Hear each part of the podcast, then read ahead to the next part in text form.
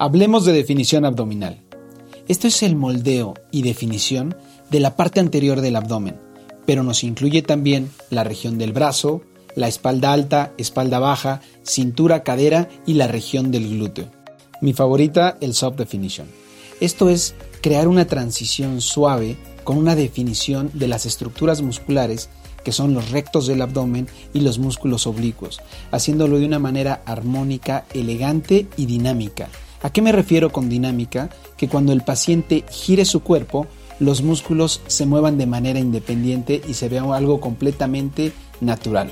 De acuerdo al porcentaje de grasa corporal de nuestro paciente, se tomará la decisión del tipo de definición que amerita, pudiendo ser una low definition, soft definition o high definition, lo que se traduce en baja, suave y alta definición dándonos un resultado completamente agradable y armónico para nuestro cuerpo. Es importante una valoración personalizada para ver las características del paciente, sus deseos y expectativas. Del mismo modo, mostrarle imágenes parecidas al caso suyo de cómo vamos a lograr el objetivo y cuáles son nuestras metas a alcanzar, pudiendo dar una explicación completa de los beneficios, los riesgos y que no exista ninguna duda. Existen tecnologías que nos ayudan a que la definición abdominal sea la mejor. Algunas son basadas en ultrasonido, otras en radiofrecuencia o en poder. Contamos con todas ellas. Lo importante es seleccionar cuál de estas tecnologías es la mejor para nuestro paciente. La duración de este procedimiento es de 3 a 4 horas. Pudiendo ser una cirugía ambulatoria, esto quiere decir que el paciente se puede ir a casa, sin embargo, en muchas ocasiones es preferible que se mantengan hospitalizados para facilitarle a los familiares los cuidados posoperatorios. El tipo de anestesia que vamos a utilizar puede ser una anestesia general o un bloqueo regional con sedación. Esto quiere decir que el paciente está completamente relajado y dormida toda la parte inferior del cuerpo, pero manteniéndose despierto.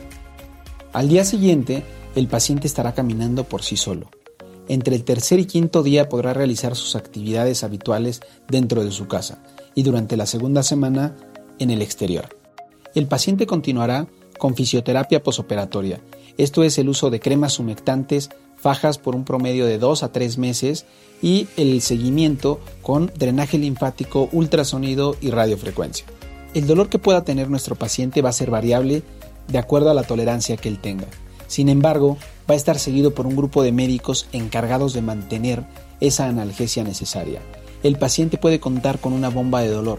Esto es un dispositivo que él tendrá en su mano con el cual podrá simplemente al presionarlo liberar una dosis adicional de medicamento para que el paciente esté súper tranquilo y sin dolor.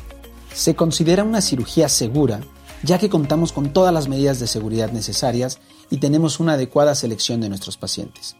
Con la definición abdominal podemos lograr resultados excelentes. Lo importante es que consideres acudir con personal altamente calificado y que cuente con todas las medidas de seguridad. Soy el doctor Luciano Ríos Lara, cirujano plástico, estético y reconstructivo, con una amplia experiencia en definición abdominal. Te espero para que juntos decidamos el procedimiento ideal para ti.